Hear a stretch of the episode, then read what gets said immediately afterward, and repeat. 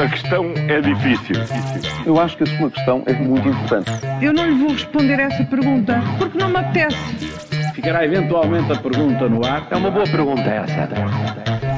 Está sim no ar, ainda bem que faz essa pergunta da Rádio Observador, Paulo Ferreira e Júlio Magalhães. Esta quarta-feira falamos de Venha à Próxima, protestos que funcionam, os discursos do costume, mas Paulo, começamos por uh, competição de medidas. É isso mesmo. PS e PSD vão conseguir entender-se sobre uma política de habitação com pés e cabeça ou vão continuar cada um no seu quintal? Pois, os entendimentos nunca são fáceis. Aliás, como se tem visto nos últimos anos, não é? É, e com a maioria absoluta do PS ainda há menos necessidade de concertação, eh, seja ao centro ou seja à esquerda. Bom, o certo é que em poucos dias passámos de zero políticas de habitação para duas políticas de habitação, duas.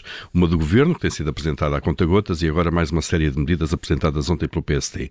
De um lado, eh, como do outro, pode haver ideias válidas, e há de certeza, e outras que nem tanto, nem por isso, eh, dariam um bom sinal ao país se dali, dali saísse uma abordagem estável para muito mais do que uma legislatura, isso implica, obviamente, um entendimento entre os dois partidos. Já agora, era importante que essa política começasse por uma coisa muito simples: o Estado a conhecer, a cuidar e a dar bom uso ao seu património imobiliário que anda por aí ao abandono.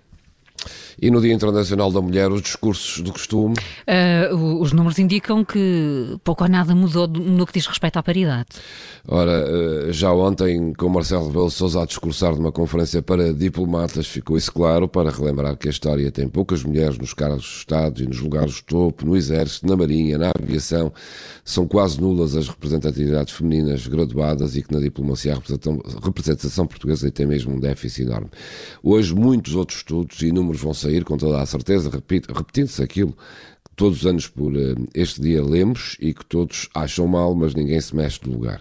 É assim que, desde sempre, e neste Dia Internacional da Mulher, uh, não vão faltar discursos a lamentar e a preconizar uma mudança. Para o próximo ano, neste mesmo dia, vamos ouvir o mesmo. É verdade, e assim sucessivamente. Olhem, e afinal basta protestar junto do Ministro da Saúde para abrir urgências ao fim de semana? Hum, pelo menos foi isso que aconteceu com a urgência pediátrica de Lourdes. É, é, que parece, afinal, bastante simples resolver os problemas da saúde. Não é? O Ministro da Saúde tinha anunciado o encerramento desse serviço de atendimento à noite e ao fim de semana. Os autarcas, eh, inconformados e com saudades das, das PPPs, protestaram.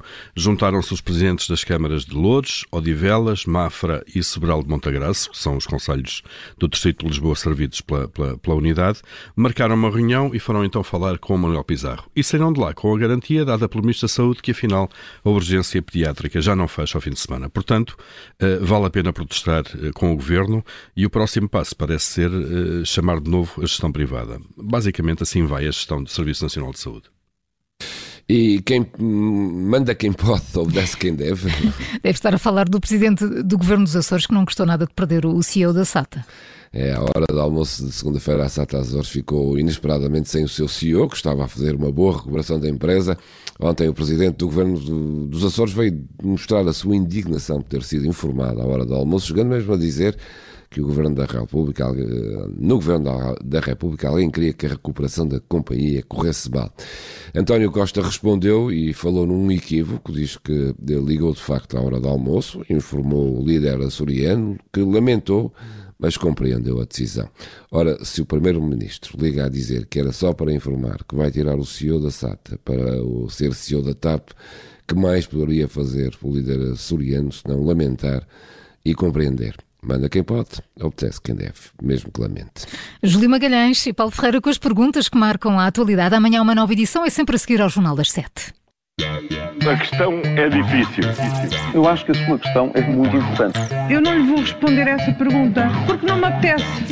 Ficará eventualmente a pergunta no ar. É uma boa pergunta essa. Rádio